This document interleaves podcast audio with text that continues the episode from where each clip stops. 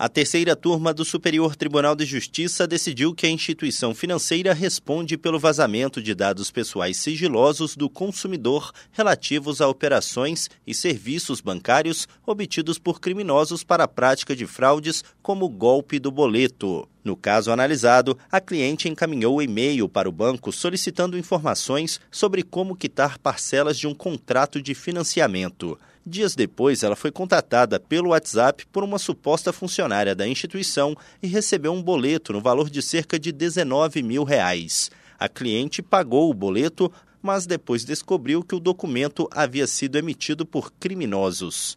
Para o Tribunal de Justiça de São Paulo, o golpe contra a cliente foi aplicado por meio de negociações realizadas de maneira informal.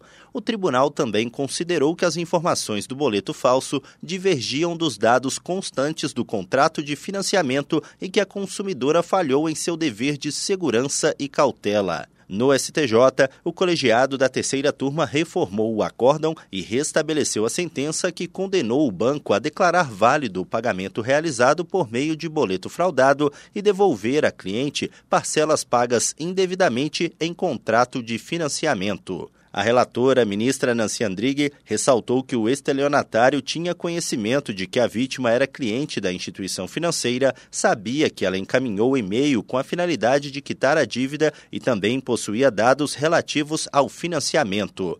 Segundo a ministra, essas informações, sobretudo os dados pessoais bancários, são sigilosas e o tratamento incube a entidade bancária com exclusividade.